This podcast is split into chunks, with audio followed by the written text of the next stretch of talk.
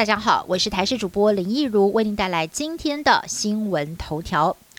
台湾驻斐济代表处在十月八号举办双十国庆酒会，两名中国外交人员想要闯入拍照，我国外管人员上前劝阻，却遭到对方暴力攻击，其中一个人脑震荡就医。而现在这名受伤的官员身份也曝光了，传出是属于国安情治系统，因为身份相当敏感，不想让事态扩大，才没有反击。外交部在今天证实已经完成报案，并且把证据交给斐济官方。根据了解，就在进入提告程序前，在斐济外交部介入斡旋之下，中国方面已经撤告，斐济政府也已经承诺要派员协助我外管未来公开活动。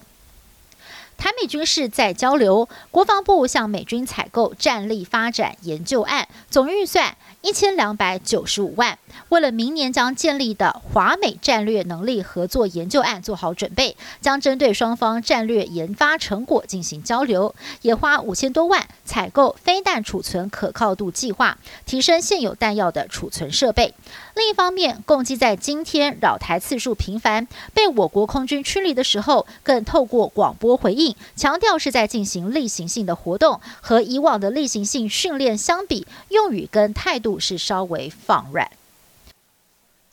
以减重项目知名的新北市名师中医诊所被检调查出涉嫌逃漏税。七年间有高达五亿元的收入，疑似没有如实申报。检察官兵分多路搜索，带回了名师中医创办人李义宏在内，总共十一个人。初步调查，多名医师在门诊推荐病患自费的减重疗程券，等到病患购买之后，这些收入却被会计分成内外账，隐匿实际收入。检方复讯之后，谕令李义宏以两百万元交保，另外六名医师则是一百万元交保。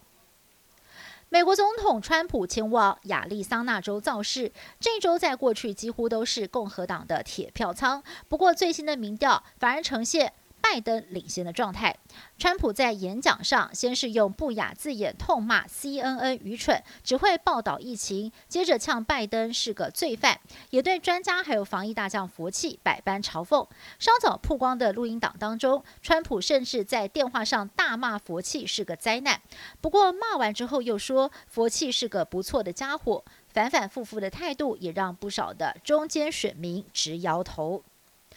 美国总统大选最后一场辩论将在台湾时间二十三号上午九点钟登场。原定十五号举行的第二场辩论，因为川普确诊新冠肺炎被迫取消。第三场辩论前，川普也已经同意会接受检测。不过，主办单位明定，在辩论的过程当中，还没有轮到发言的候选人，麦克风将会强制消音，避免第一场辩论的时候抢话的混乱场面。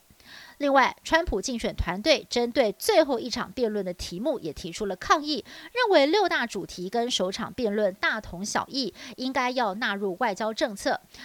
不过，拜登阵营批评题目是由主持人挑选的，川普分明就想要转移焦点。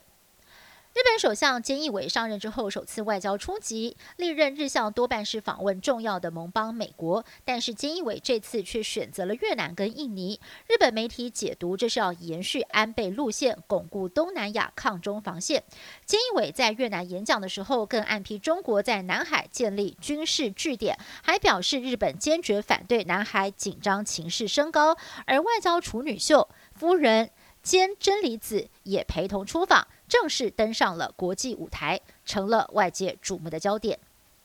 本节新闻由台视新闻制作，感谢您的收听。更多新闻内容，请锁定台视各界新闻与台视新闻 YouTube 频道。